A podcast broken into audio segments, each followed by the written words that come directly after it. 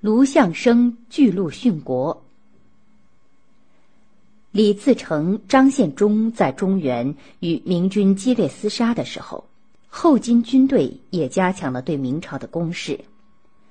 公元一六三四年，皇太极分兵四路，从山西方面的关口闯进长城，在内地烧杀抢掠了一个多月，才退出关外。过了两年，他正式做了皇帝，史称清太宗。率领已经改了国号的清军越过居庸关，攻占昌平，直逼北京。宣大总督梁廷栋不敢出战，崇祯皇帝急了，紧急征调军队保卫北京。听说卢象升有军事才能，就将他从与农民军激战的前线召回，代替梁廷栋为宣大山西总督，安排在抵抗清军的第一线。卢象升是江南宜兴（今江苏宜兴）人，从小有报国的志向。公元一六二二年中进士。他从不读死书，虽然长得文秀，但意志坚强，有臂力，能骑马射箭，又懂兵法，爱惜部下，会带兵。打仗时，他总是身先士卒，冲锋陷阵，所以很受部下的尊敬爱戴。卢象升一到宣府，就组织士兵屯田种粮，当年就收获了不少军粮。崇祯帝很高兴，号召各边镇统帅以他为榜样。公元一六三八年农历九月，清军在亲王多尔衮的率领下再次逼近北京，崇祯帝又急忙调宣府大同镇和其他各镇军队到北京护驾。他一连三次赐给卢象升尚方宝剑。要他进京督率各路援军。卢象升家有丧事，他一身孝服、麻衣草鞋，在宣府誓师后就赶往京城。对于清军两次进犯，朝廷内形成主战与主和两种意见，崇祯皇帝始终犹豫不定。他一面征调援军，一面又让兵部尚书杨嗣昌、宦官高启乾秘密与清军谈判。卢象升对大敌压境之下，杨嗣昌去讲和很反感。他感慨地说：“国家生我养我，我要用死来报答国家，宁愿头断血流也不议和。”卢象升一到北京，崇祯皇帝就迫不及待地召见他，问他抵抗清军的办法。他直率地说：“臣主张坚决抗战。”崇祯帝一听，脸色就变了。过一会儿，他才说：“议和是杨嗣昌他们的意见，朝廷没有这个打算。”崇祯帝接连几次拨出黄金马匹送给卢象升慰劳军队，卢象升受到很大鼓舞，认为皇帝主战态度是坚决的。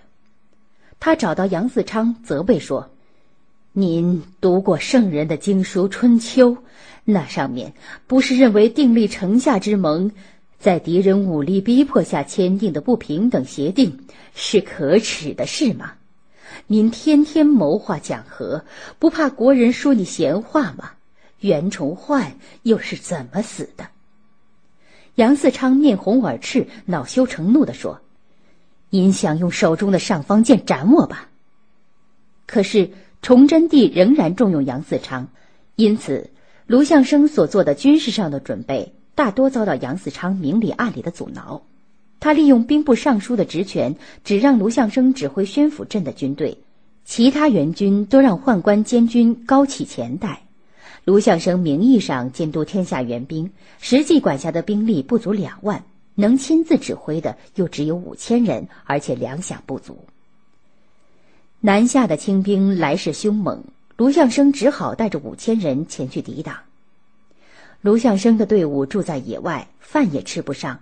同情他的老百姓来慰劳军队，对卢象升说：“将军怀着忠义之心，不顾生命安危，带着饥寒交迫的士兵去抵抗如虎如狼的清寇，而朝中奸臣还在算计将军，让人感到痛心。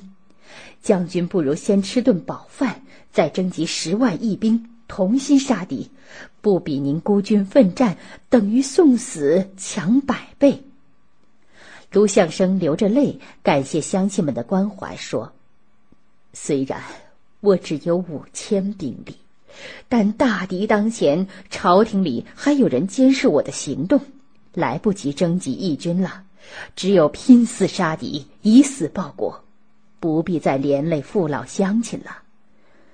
百姓们将被清军多次抢劫剩余的杂粮都送给军队，还有人抱来一声枣子，说：“给将军煮口热饭吧。”将士们感动得热泪盈眶，怀着必死的决心，跟着卢象升奔赴杀敌的战场。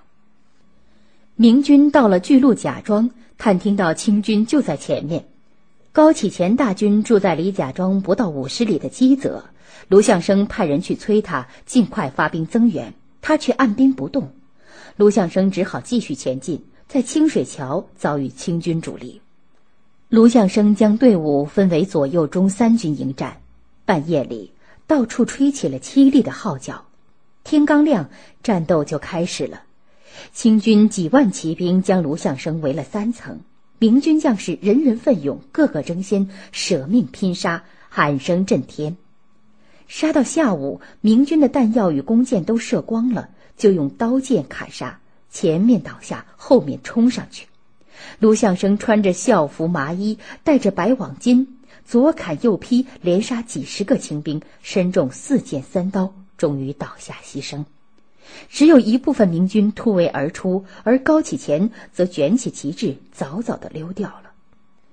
清军遇到这样激烈的抵抗，怕深入后麻烦更多，更加担心宁远的民兵趁虚攻击他的老家，匆匆的抢掠了许多财物，又退回关外去了。父老乡亲听到卢象升壮烈殉国的消息，都失声痛哭。